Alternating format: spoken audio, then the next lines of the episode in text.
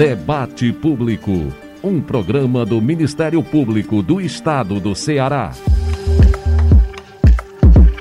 Olá, começa agora mais um debate público, nosso espaço para aprofundar as discussões de interesse social e repercutir as ações do Ministério Público do Estado do Ceará.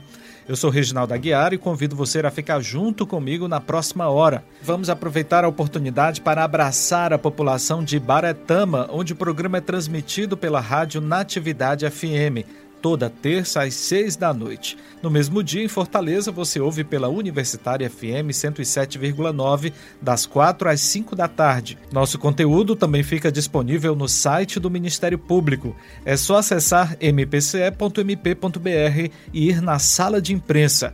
E também no Spotify, procure o podcast Debate Público e confira todas as edições quando quiser. E vamos agora aos destaques de hoje. GAECO deflagra operação contra a organização criminosa que domina o tráfico na região da Serrinha, em Fortaleza. Combate à violência contra a pessoa idosa. Para fechar o mês em que se celebra o Dia de Conscientização sobre esse tema, vamos tratar do assunto na hora do debate. Ministério Público denuncia PMs envolvidos na ação que terminou com o senador Cid Gomes baleado ano passado em Sobral. Para evitar o crescimento da evasão escolar durante a pandemia, MPCE estimula conselheiros tutelares a fazerem busca ativa aos estudantes. E a Assembleia Legislativa presta homenagem pelos 130 anos do MP estadual. Tudo isso a partir de agora no nosso Debate Público. E a gente começa com a repercussão da operação do GAECO, Grupo de Atuação Especial de Combate às Organizações Criminosas, deflagrada hoje em Fortaleza. O órgão do MP, em parceria com a Secretaria da Segurança Pública do Estado, cumpriu nesta terça 10 mandados de prisão e de busca e apreensão. O alvo foi uma organização criminosa que domina o tráfico de drogas na região do bairro Serrinha, aqui na capital. Eu acompanhei o início da operação nesta madrugada e conversei com o promotor de justiça Adriano Saraiva, membro do GAECO.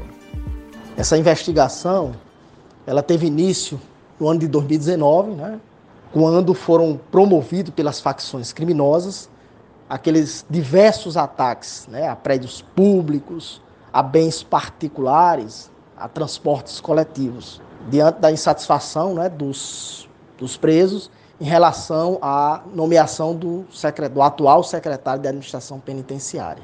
A partir daí foi feito no sistema prisional do Ceará uma inspeção né, nas celas e foram apreendidos diversos celulares. Né? Esses celulares foram encaminhados para o Centro de Integrado de Inteligência, que por sua vez remeteu para o GAECO.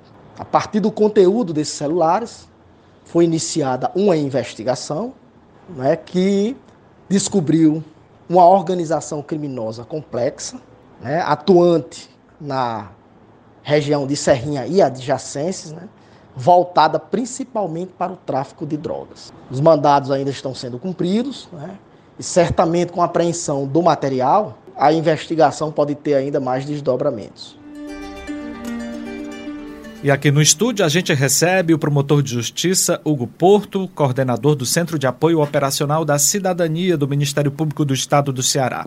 Doutor Hugo Porto eh, se dedica há muitos anos à defesa do direito do idoso e da pessoa com deficiência, uma temática urgente, principalmente num contexto tão difícil como esse da pandemia. Doutor Hugo Porto, muito obrigado pela sua participação aqui no debate público. Olá, Reginaldo, nós que agradecemos aqui o espaço é, esse momento que vivemos, né, da pandemia, a população idosa e as pessoas com deficiência é, tem sido, tem enfrentado isso com, com bastante desafio, é um desafio constante do MP. Sem dúvida, são dois segmentos que já, infelizmente, são alvo de um déficit da, de políticas públicas e com a pandemia isso se aflorou ainda mais principalmente da necessidade das restrições sanitárias que exigiram e exigem ainda cuidados e isolamento nas suas residências. Então, o desafio para esses dois segmentos se mostra e se mostrou muito desafiador. Ok, o doutor Hugo Porto continua aqui com a gente no estúdio. Nós vamos aprofundar esse assunto daqui a pouco, na hora do debate. Antes disso, vamos falar sobre um caso que tem dado o que falar nos últimos dias. O Ministério Público do Estado do Ceará ofereceu denúncia contra 35 policiais militares envolvidos no ato realizado em Sobral no ano passado durante o motim da PM, que terminou com o senador Cid Gomes baleado. Acompanhe na reportagem de Samuel Sena. A Promotoria de Justiça Militar indiciou 33 policiais por tentativa de homicídio contra o senador Cid Gomes e mais dois oficiais por omissão de eficiência da força durante motim ocorrido em fevereiro de 2020 no Ceará. Na denúncia, o promotor de justiça Sebastião Brasilino de Freitas Filho pede a condenação com perda das patentes e das graduações para que os envolvidos sejam retirados da corporação. Brasilino fala sobre o exercício do controle externo da atividade policial. O Ministério Público tem que estar sempre vinculado, ligado a essas normas, daí ter a Promotoria de Justiça Militar específica para esse controle, inclusive o controle externo, para que se evite que os militares venham através de, de movimentos, cometerem crimes de extrema gravidade, como foi esse cometido pela tropa né, dos militares, maioria de policiais é, militares, que fizeram esse movimento de cunho criminoso o ano passado. Em relação aos dois oficiais, o promotor pediu que a Justiça determine ao Comando-Geral da PM a imediata realocação para as funções meramente administrativas ficando proibidos de exercer funções de direção, chefia e comando, por ser incompatível com o teor das acusações imputadas. Quanto aos demais, a ação requereu a proibição de frequentarem qualquer quartel da Polícia Militar do Ceará ou do Corpo de Bombeiros Militar, podendo eles serem advertidos que o descumprimento da ordem judicial acarretará na decretação de suas prisões preventivas. A expectativa nossa diante desse, do, ofer do, oferecimento dessas peças delatórias é no, no, sentido de que o Estado venha a tomar providências no caráter retributivo, quer dizer, aplicando a pena, e no caráter pedagógico, para que se demonstre que cometimento de tais atos é de fato crime e eles não podem, de forma nenhuma, serem cometidos notadamente por militares sobre a tentativa de homicídio contra o senador Cid Ferreira Gomes, quando ele avançou contra os PMs amotinados no 3 Batalhão da Polícia Militar de Sobral com uma retroescavadeira no dia 19 de fevereiro de 2020, o promotor explicou na peça que não cabe à Promotoria de Justiça Militar examinar e processar o fato. Naquele episódio, o parlamentar foi alvejado por disparos de armas de fogo após discussão com possíveis policiais militares encapuzados. O promotor brasileiro lembrou das tentativas de diálogo com os policiais para que o movimento não acontecesse e tranquilizou a sociedade cearense. Antes do movimento, foi feita uma recomendação didática expondo para os militares o que tal movimento, quais seriam os crimes que ensejavam no movimento. E eles, mesmo assim, foram e fizeram o movimento, fizeram aquele movimento criminoso, mesmo com a recomendação, com a cautela que o Ministério Público teve de fazer a exposição anterior. A sociedade fique tranquila que no, no que depender do Ministério Público, nós estamos sempre vigilantes e para que não se repita movimentos como esse do, dos militares que de forma criminosa é, aviltaram não só a sociedade, mas a tropa, a, a, a corporação militar como um todo. Cópias dos autos foram enviadas para o promotor de justiça Victor Pinho, com atuação junto ao Tribunal do Júri da Comarca de Sobral, para conhecimento, análise do inquérito policial militar e a adoção das providências cabíveis. Victor Pinho menciona quais serão os próximos passos do caso. Iremos agora analisar minuciosamente a documentação recebida e cotejá-la com os indícios colhidos em outro inquérito policial que tramita na comarca para em seguida avaliarmos se já há elementos suficientes para o oferecimento de uma denúncia ou se o caso demanda a realização de novas diligências para aprofundamento dos fatos. Preocupado com a questão ambiental, o Ministério Público recomendou que a Prefeitura de Trairi, no litoral oeste do Ceará, pare de expedir licenciamentos ambientais até que o órgão municipal que faz esse serviço seja devidamente estruturado e contrate profissionais habilitados. Vamos saber mais na reportagem de Marta Bruno. Através da primeira Promotoria de Justiça de Trairi, o Ministério Público do Estado do Ceará expediu recomendação para que o município de Trairi suspenda de imediato os licenciamentos ambientais locais realizados pela administração municipal. Isso porque não existe um órgão ambiental capacitado e estruturado no âmbito municipal para realizar os procedimentos. O Ministério Público recomenda ainda que a Superintendência Estadual do Meio Ambiente, a SEMASSE, atue nos licenciamentos ambientais de impacto local até que o órgão municipal seja estruturado. A recomendação foi expedida pelo promotor de justiça Francisco das Chagas de Vasconcelos Neto, que informa o que motivou a recomendação. O órgão municipal ambiental de Trairi não é um órgão capacitado e bem estruturado, como quer a Lei Complementar 140 federal e a resolução do COEMA, nosso Conselho Estadual do Meio Ambiente, resolução 07 de 2019. Esta resolução, como a lei complementar, exigem que os municípios tenham alguns requisitos mínimos para que sejam considerados órgãos ambientais capacitados, como, por exemplo, a correta estruturação e funcionamento do seu Conselho Municipal Ambiental, a existência de funcionários públicos efetivos, concursados, de nível superior, para que trabalhem com licenciamento, como também fiscais deste nível uh, efetivos e também de nível superior. Encontramos no município de Trairi uma secretaria inoperante do ponto de vista do licenciamento, que divide suas atribuições e seus servidores com a matéria de turismo e que não possui nenhum desses requisitos exigidos na lei complementar e na resolução.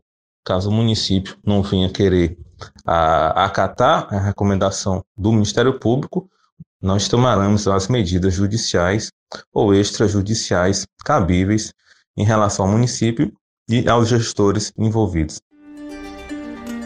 Os serviços oferecidos à população pelos Centros de Referência da Assistência Social, os CRAS, e pelos Centros de Referência Especializados de Assistência Social, os CREAS, podem ficar comprometidos em Fortaleza.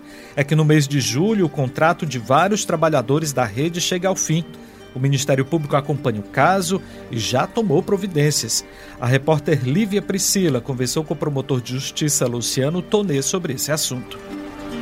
O Ministério Público ele expediu essa recomendação direcionada à Secretaria de Direitos Humanos da, do município de Fortaleza, para que ele tomasse as providências no sentido de evitar que se dê, se chegue a esse prazo, se chegue já no dia da dispensa desses servidores e esses cargos fiquem abertos. Por exemplo, é, sem, sem, sem nenhum servidor que os ocupe, o que traria um prejuízo enorme para a população, ainda mais nesse momento que nós estamos de pandemia e, e que a assistência social tem sido essencial para minorar o sofrimento da população. A fala do promotor de justiça Luciano Toné detalha a recomendação para evitar a falta de profissionais nos serviços de proteção social básica e especial da capital. O MPC acompanha quais medidas serão adotadas pela Prefeitura de Fortaleza. Uma alternativa é estender os contratos caso o estado de calamidade pública causado pela pandemia continue. Outra opção é fazer novo processo seletivo. E é devido a esses vínculos temporários de trabalho que o Ministério Público também ingressou com ação na Justiça, para que o município realize concurso para profissionais dos CRAS. O promotor de justiça explica ainda o que motivou a ação. Essa, esses servidores, geralmente, eles estão nesses cargos por seleção pública, que tem um prazo no máximo de dois anos, e aí é, depois desse tempo tem que se fazer uma nova seleção, outros servidores entram, não há uma continuidade, mesmo que se queira é, impor uma certa continuidade no serviço, essa rotatividade dos profissionais, em que eles demoram muito tempo, muitas vezes mais de seis meses, para se adaptar mesmo na função que eles estão, isso dificulta e prejudica o serviço. Um servidor concursado, ele ele se adapta ao serviço e ele continua esse serviço por muitos anos. Então é justamente essa essa eficiência e essa é, impessoalidade, digamos assim, em todos os sentidos, que se busca com relação a esse concurso público. O MPC aguarda a decisão judicial. Caso a ação seja atendida, pode beneficiar trabalhadores e usuários do Sistema Único de Assistência Social, o SUAS. Érica Nobre é terapeuta ocupacional e diretora do Conselho Regional de Fisioterapia e Terapia Ocupacional da Sexta Região Ceará e avalia que um dos problemas enfrentados hoje é a alta rotatividade dos profissionais contratados por seleção pública. Por isso, ela afirma que o concurso é de suma importância para o município de Fortaleza e que o investimento em mão de obra qualificada melhoraria o atendimento à população. A realização do concurso público para os SUAS de Fortaleza vai trazer muitos ganhos para a assistência social do município.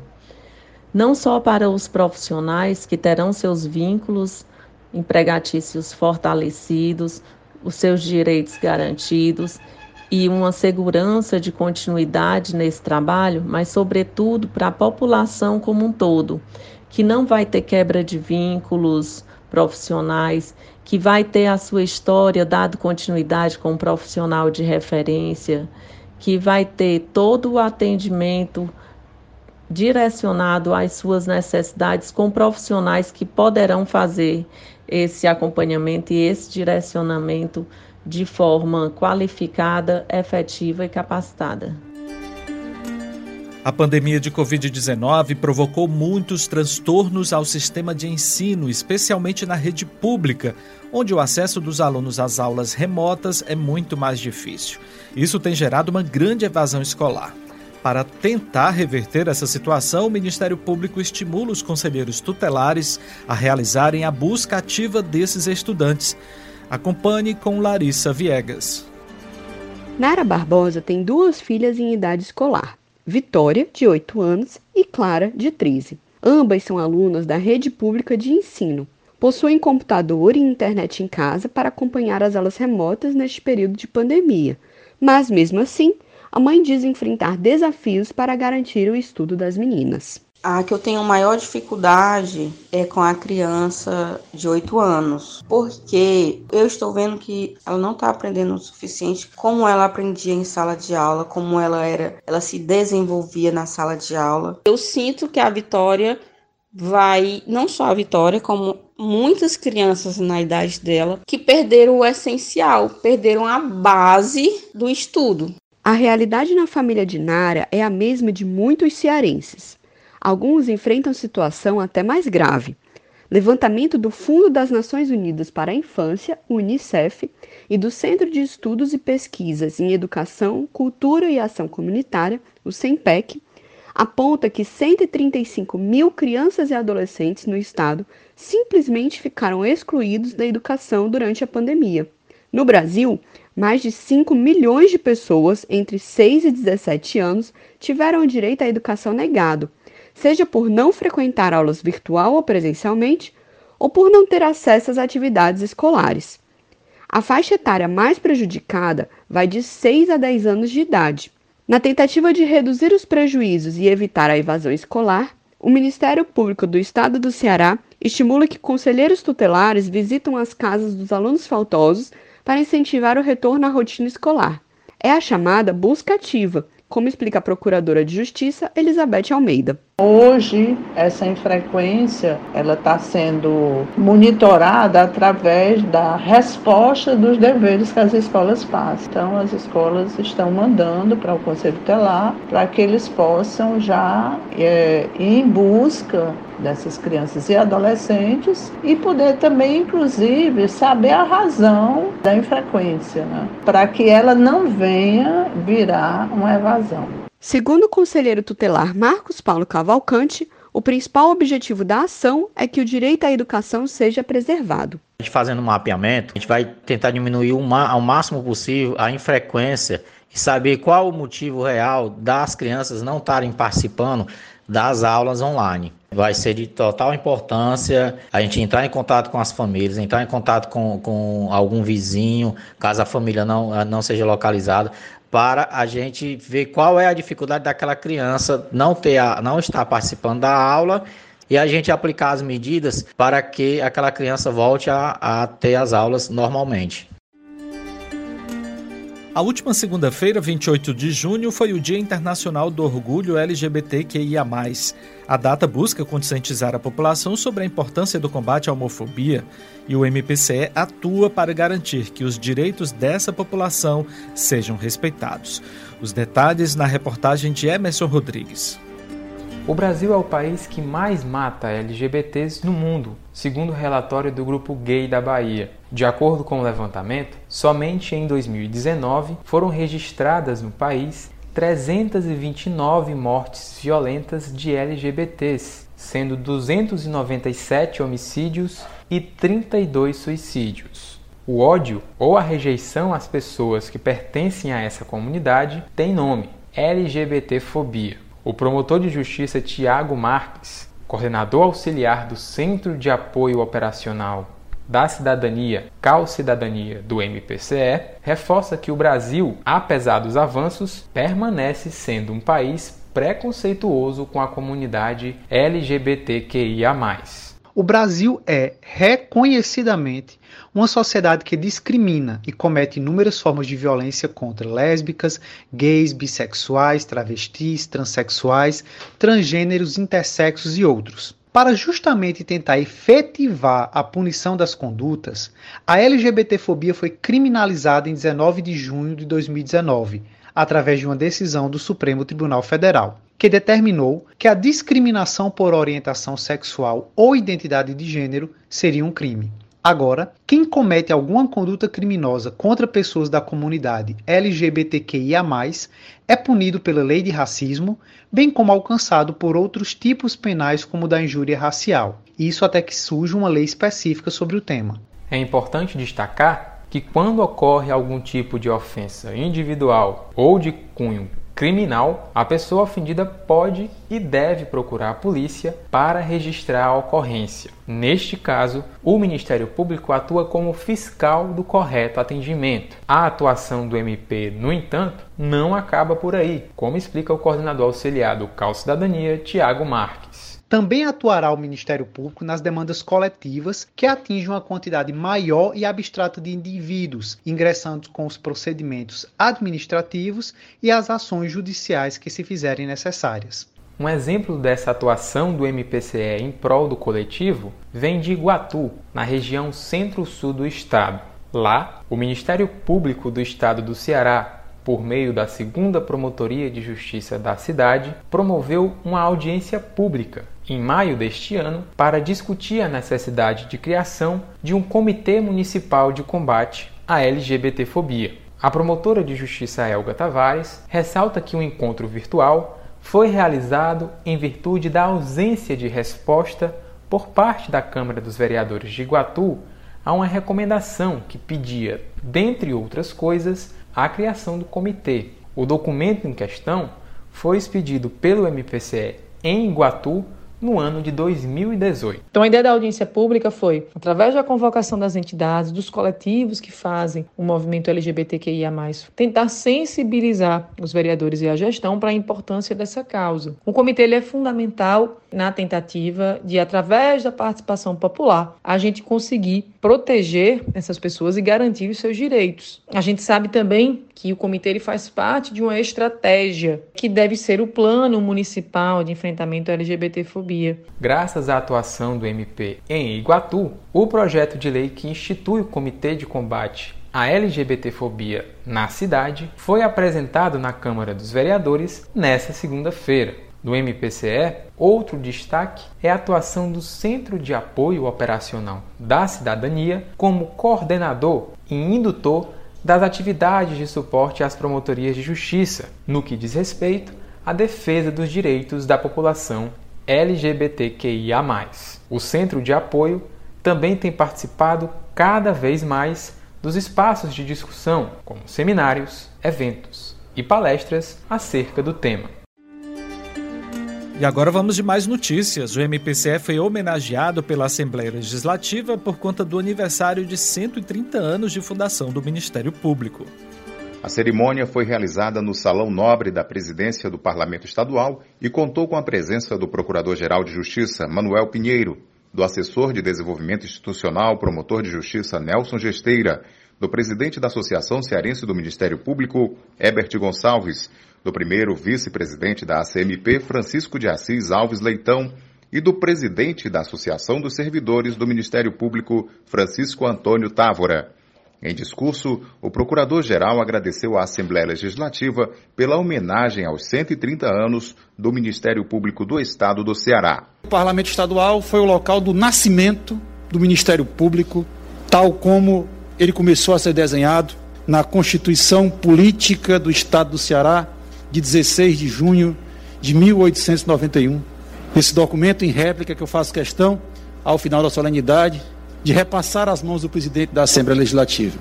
Esse documento tem uma importância transcendente para todos os que fazem parte da instituição do Ministério Público.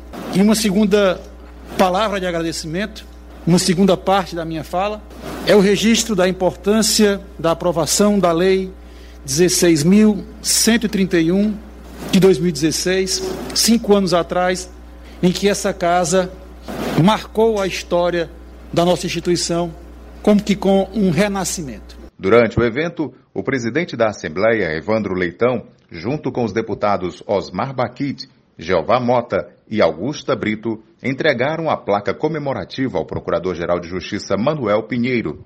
O presidente da Casa Legislativa ressaltou que o Ministério Público é promotor dos direitos fundamentais da sociedade. O Ministério Público tem ajudado a tirar a Constituição do papel e tem sido um grande aliado na batalha contra a corrupção e na defesa do bem público, do, de nossos recursos naturais e, em especial, dos direitos humanos. O Ministério Público, em seu dever cívico, será parceiro da Assembleia no pacto envolvendo os setores da economia, da gestão pública e da sociedade civil para discutir a importância do engajamento ainda maior de todos para evitar retrocesso no controle da pandemia no Ceará. A instituição é, antes de tudo, um órgão promotor de direitos fundamentais, primordial para o sucesso deste desafio que tem o objetivo maior de salvar vidas. Por isso, defendemos o fortalecimento das instituições e aprovamos medidas importantes para a estrutura do Ministério Público bem como a carreira e a gestão da instituição. Não esqueça que pelas redes sociais do Ministério Público você fica por dentro de todas as ações do órgão em defesa da justiça e da sociedade. No Instagram e no Twitter, siga arroba MPCE oficial, arroba MPCE oficial. E chegou aquele momento especial do programa, a hora do debate. Hora do debate. Estamos terminando o mês de junho, um período de conscientização sobre um assunto que merece total atenção o ano inteiro: o combate à violência contra a pessoa idosa. Os casos de violação de direitos desse público são frequentes e precisam ser denunciados e punidos. Um dos primeiros passos é ter informação. E nós aqui queremos contribuir nesse sentido, claro. Afinal, os dados de maus tratos, por exemplo, são alarmantes no Ceará. E para aprofundar a discussão sobre violência e outras violações de direitos dos mais velhos, a gente conta com a participação aqui no estúdio do promotor de justiça Hugo Porto, que é o coordenador do Centro de Apoio Operacional da Cidadania. Doutor Hugo Porto, estamos falando de uma população bastante vulnerável e que merece e vem, né, tendo, de fato, uma atenção bastante especial por parte do MP. Sem dúvida, Reginaldo. É, indiscutivelmente, o Ministério Público colocou a variável longevidade na primeira ordem, ou seja, no nosso planejamento, nas nossas estratégias, tanto dos órgãos de apoio quanto das promotorias.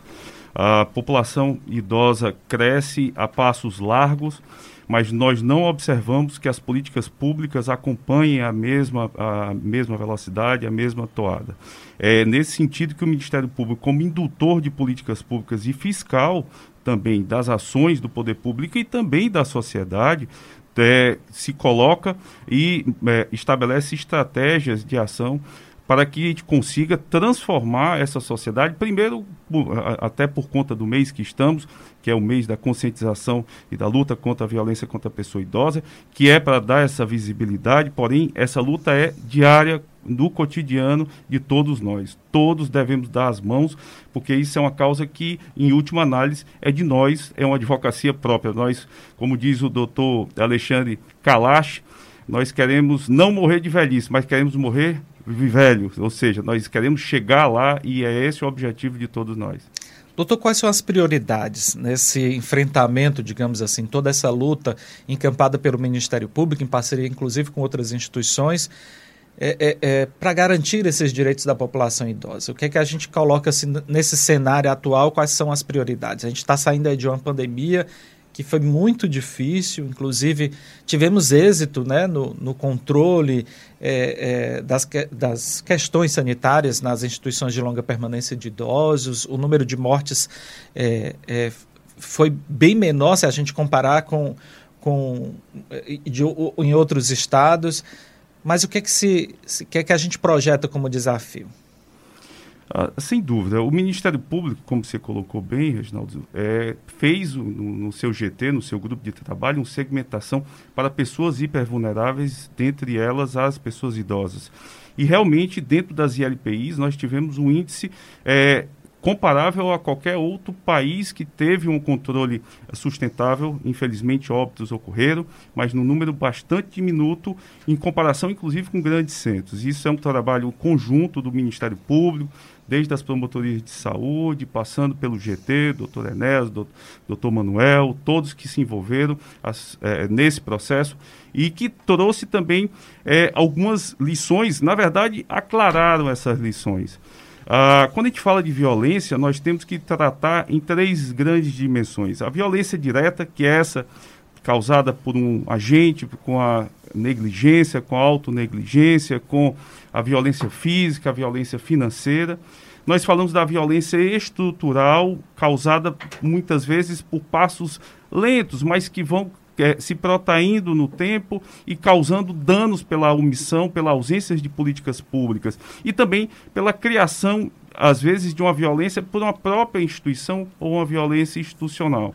E temos a violência cultural, que é aquela que, que é causada, por exemplo, no segmento da pessoa idosa, que é o etarismo, ou seja, o preconceito pela idade, ou seja, é como se alguém que chegasse a uma determinada idade começasse a não ter o valor devido para a sociedade. Então, esse preconceito, é, dentro dessa violência cultural, assim como a violência direta e a violência estrutural, são, estão no foco das ações do Ministério Público. E, para isso, nós precisamos, primeiro, é, qualificar os agentes públicos e privados, conscientizar a população da importância. A pirâmide etária no Brasil deixou de ser trapezidal para ser em formato de pera. Se nós pegarmos apenas no, no, ano de 98 a 2008, ou seja, nos 10 anos, nós aumentamos a população idosa em mais de 50%. Nós teremos 32% em 2050. Então, nós temos um, um percentual cada vez maior e as políticas públicas não têm acompanhado. Doutor Hugo, a gente vai, ao longo dessa entrevista, trazer depoimentos, né, entrevistas com é, outras pessoas. E vamos ouvir agora o Rafael Castelo Branco, que é da Comissão dos Direitos da Pessoa Idosa da Ordem dos Advogados do Brasil no Ceará. Ele fala justamente do crescimento das denúncias de violência contra idosos no período da pandemia. Vamos ouvir. Infelizmente, o que a gente tem verificado é que esse momento de isolamento social, em muito, tem feito esse tipo de situação de violência e mais especificamente a, as denúncias né, ligadas à negligência em relação à pessoa idosa, que, que em torno praticamente de 80% né, dessas denúncias, elas têm tido um grande crescimento. Isolamento social, em muitos casos, tem, tem significado é, uma possibilidade maior de realização de atos de violência a algum direito inerente à pessoa idosa. E aí cabe a todos esses órgãos instituídos pelo artigo 81 do Estatuto, a OAB, no caso a OAB Ceará, o Ministério Público, a Defensoria, a Delegacia, que no caso, conforme disposição estatutária, é, é, costuma ser chamada como autoridade policial, os conselhos né, o Conselho Municipal, Estadual dos Direitos da Pessoa Idosa, tem esse poder de de em rede assegurar realmente essa proteção integral à pessoa idosa. Doutor, é, o que é que. Tem uma questão cultural, digamos assim, né, que precisa ser enfrentada, mas do ponto de vista é, da, das políticas públicas, o que é que a gente precisa ainda avançar para poder reduzir esses casos de violência, amparar a, a vítima, conscientizar, por exemplo, as famílias, que muitas vezes a agressão ocorre dentro dos domicílios? A, a maior percentagem de violência contra a pessoa idosa é intrafamiliar, ou seja, aquele que está mais perto. E é necessário que eh, se efetivemos políticas públicas e também é, tiremos dentro do, da própria tipificação, tipificação, dos serviços que esses equipamentos estejam postos no, no, na sociedade. Por exemplo, o Ceará não dispõe de nenhum centro-dia que é um equipamento voltado para que as pessoas, os idosos com alguma dependência, possam ali serem ah, incluídos, monitorados, é, é, tratados de forma coletiva com os seus os demais, os demais usuários desse tipo de equipamento e que permita que a família possa ir, por exemplo, trabalhar sabendo que não vai deixar um idoso ao risco de uma queda ou de uma alimentação precária ou de uma medicação que não foi é, é, ministrada como devido. Então, a necessidade de que toda essa rede protetiva, que é prevista inclusive por resolução, seja instalada. Quando eu falo de um centro-dia, eu falo de um equipamento de descomprimir muito da atenção familiar. A gente sabe que as pessoas vão trabalhar, com, às vezes com receio, não tem recurso para deixar um cuidador. Então, essa pessoa, se estiver um idoso num processo demencial, o risco e as consequências podem ser muito graves. Então, a necessidade de que o Estado veja e instale equipamentos que permitam que a parte do, do, do, da, do familiar e a parte do idoso sejam observados com equidade. Hugo, a gente vai ouvir agora a Ana Paula Silva Santos Barroso, que é titular da Delegacia de Proteção ao Idoso e Pessoa com Deficiência. Ela fala justamente desses sinais, né, que a, a gente pode perceber, sinais que indicam, né, situação de violência contra os idosos. Vamos ouvir. As denúncias mais recorrentes aqui na Delegacia Especializada diz respeito a maus tratos contra a pessoa idosa, crimes relacionados à situação de negligência, situações de abandono e também violência no que diz respeito à exploração financeira. Há alguns sinais que evidenciam de forma clara situações de maus tratos.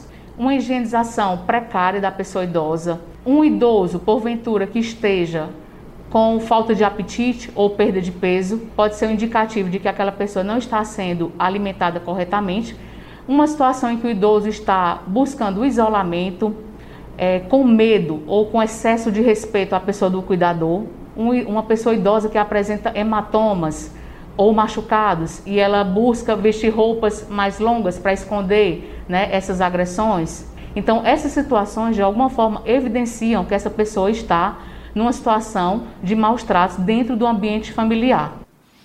Doutor Hugo, nesses casos, procurar imediatamente a polícia?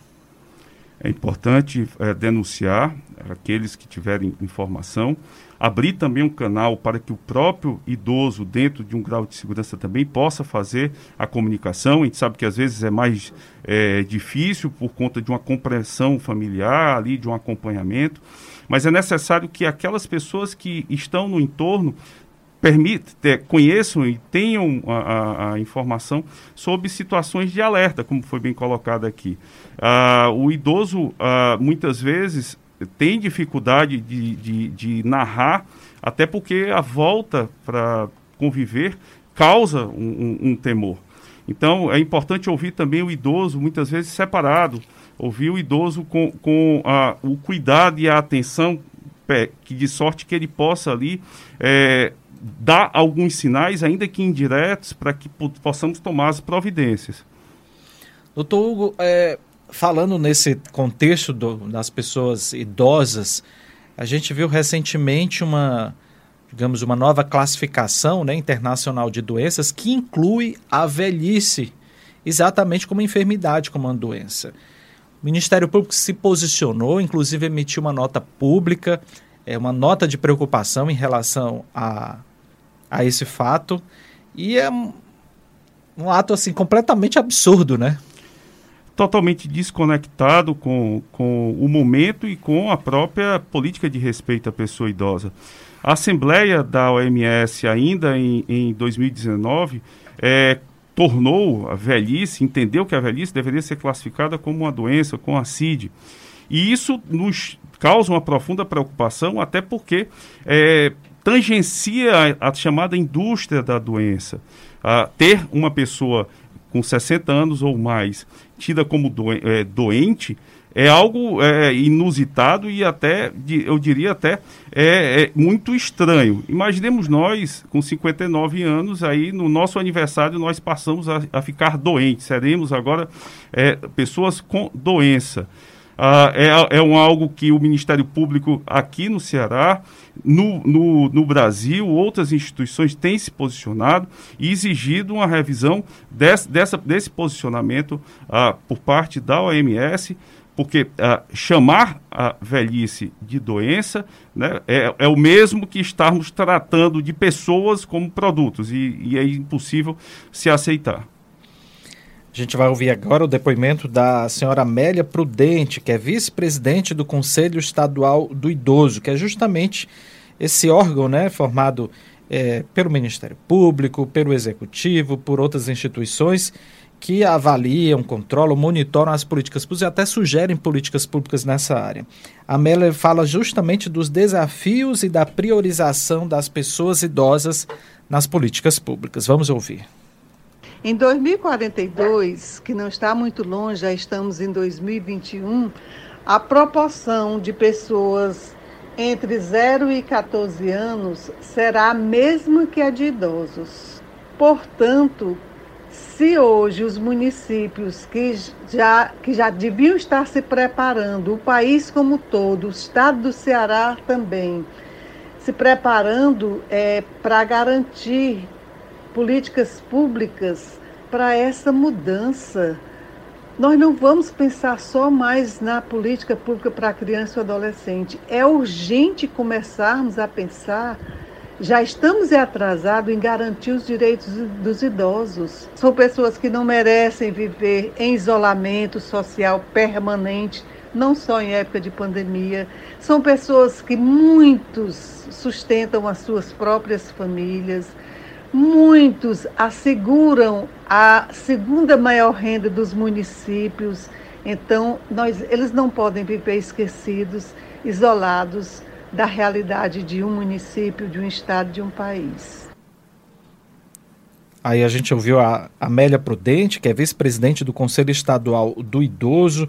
Doutor Hugo Porto, há uma uma sinergia né, entre o Ministério Público e o próprio Conselho, outras instituições. O que é que a gente pode apresentar, destacar em termos de projetos do próprio MP em parceria com essas instituições nessa área de defesa do direito do idoso? Reginaldo, o CEDI, o Conselho Estadual, é um grande parceiro. Eu faço aqui uh, minha saudação a todos os integrantes. Tivemos recentemente um projeto que continua, chamado Caminhos do Envelhecimento Cidadão, um projeto com a participação do Conselho, com a participação da Receita Federal, com a participação do Tribunal de Contas, OAB, Conselho Regional de Contabilidade, enfim, vários parceiros, a FOCEP, a CEP, no sentido de tornar a, a, realidade o número maior de conselhos municipais de direito da pessoa idosa no estado do Ceará e também de fundos. E isso fez com que o estado do Ceará, depois de, de toda a ação com, essa, com esses parceiros, viajando aqui nos municípios aqui uh, do estado, tornasse o estado com o número, uh, percentualmente, com o maior número de conselhos municipais ativos do país. E isso, Reginaldo, foi fundamental nessa rede de proteção durante a pandemia. A, a, o que a gente comentou há pouco a respeito de que dentro das instituições de longa permanência para pessoas idosas nós tivemos um, uma taxa de óbito muito aquém, ainda que tivemos, óbvio, mas muito aquém do que ocorreu em outros países e mesmo em outros estados. Isso se deu a esse trabalho de parceria que criou-se uma rede de articulação e agilidade para que aquele EPI, para aquele, aquele protocolo, para que aquele teste, para que aquele colaborador, para aquela informação pudesse chegar em todos os municípios que têm esse tipo de instituição, de serviço. Então, esse trabalho foi um pilar, um funda uma fundação para que a gente pudesse, no meio da pandemia, em uma, algo inusitado, ninguém esperava por isso, mas o que demonstra a necessidade da formação dessas políticas públicas constantes e evolutivas. Nós não podemos mais esperar, eu acho que a Amélia foi muito feliz, é, não podemos mais esperar que as autoridades coloquem a longevidade no primeiro plano. A lei estabelece a prioridade para isso. E nós temos que ressaltar de que, em última análise, a, a, a população idosa ela cresce de uma forma muito exponencial e que ela é o sustento, de, como disse a Amélia, de muitos municípios. Uh, os benefícios do INSS sustentam o comércio muito mais e, em paralelo às vezes com o próprio F, FPM, o, repa, o repasse que é feito a cada município. Essa fonte, ela, a gente tem que ter a consciência de que dentro dos municípios essa fonte transforma a sociedade. Portanto, nós temos que respeitar, temos que trazer e incluir essas pessoas idosas dentro de uma política sustentável e consolidada, o que ainda não vemos, e essa é uma das lutas do MP. Doutor Hugo, como é que funciona o Conselho Municipal do Idoso? Porque é tão importante uma prefeitura, né, um município, ele contar com esse tipo de entidade? O Conselho, ele é um, um, um locus, é um mosaico é, paritário. É um piso de, de discussão entre a sociedade civil e o ente governamental para decidir caminhos, para responder consulta, deliberar, para é, normatizar, ou seja, é um parceiro principalmente porque é um parceiro qualificado. Quando a gente fala de um conselho de direito, nós temos ali um segmento que pensa diuturnamente sobre aquele tipo de, de direito, aquela, aquele segmento social. Então, o poder público deve ter no, no conselho, é, ainda que seja um órgão de controle social, mas deve ter no conselho uma parceria para entender melhor a, as necessidades daquela população, entender melhor que, como a, a, alocar os recursos do orçamento de uma forma muito mais construtiva, eficaz, de sorte que tenha os resultados uh, para a população. Quando eu tenho resultados para a pessoa idosa, como foi bem colocado agora, eu tenho uh, resultado para toda a população, porque muitas vezes são arrimos de família, uh, os pais saem para trabalhar em outros municípios e os netos ficam com o idoso, ele cuida da parte educacional, ele cuida da parte alimentar, da formação dessas crianças e também do comércio, como a gente falou. É a segunda fonte de renda da maioria dos municípios, mais de 70% dos municípios, por exemplo, do Ceará, e isso se repete no Nordeste. A gente teve esse dado muito claro no projeto Caminhos para Envelhecimento Cidadão, porque foi um dos pontos, inclusive, para fins da, da formação dos fundos municipais de direito da pessoa idosa.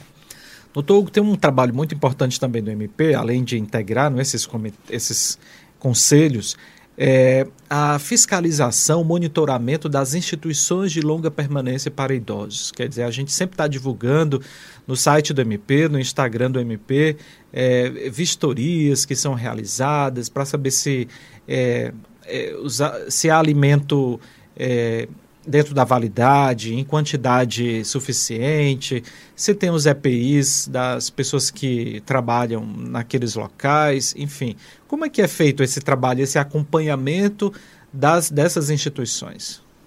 Reginaldo, nós temos 74 ILPIs espalhados em 22 municípios no, no estado do Ceará. Cada comarca tem um promotor que se dedica a fazer a fiscalização nos vários aspectos no aspecto uh, do que diz respeito à, segurança contra incêndio, a questão da vigilância sanitária, do controle, uh, quando uh, necessário, da, dos medicamentos, dos recursos humanos, da acessibilidade, do descarte uh, do, dos resíduos, do, das atividades da vida diária, enfim. nós temos que, que é, destacar e também tirar o estigma de que ILPIs, instituições de longa permanência para pessoa idosa, são locais é, de última, vamos dizer assim, morada, ou locais que devem ser é, tidos de forma negativa.